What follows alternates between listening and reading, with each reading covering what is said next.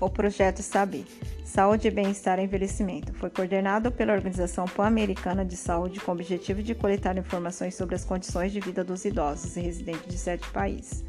O projeto mostra que a maioria dos idosos vive com sua família de procriação que faz o cuidado do mesmo. Geralmente, os idosos são responsáveis pelo seu grupo familiar, que faz com que eles buscam uma fonte de renda secundária além da aposentadoria que não é o suficiente para uma vida digna. Outro dado preocupante foi a quantidade de idosos que vivem sozinhos, já que os idosos que vivem com cuidadores contratados são poucos. Nos dias atuais, o sistema de seguro social não tem se constituído de uma forma a garantir a subsistência da população, que contribui ao longo de sua vida para a produção social do país. Está relacionado ao equilíbrio entre as necessidades mínimas dos idosos.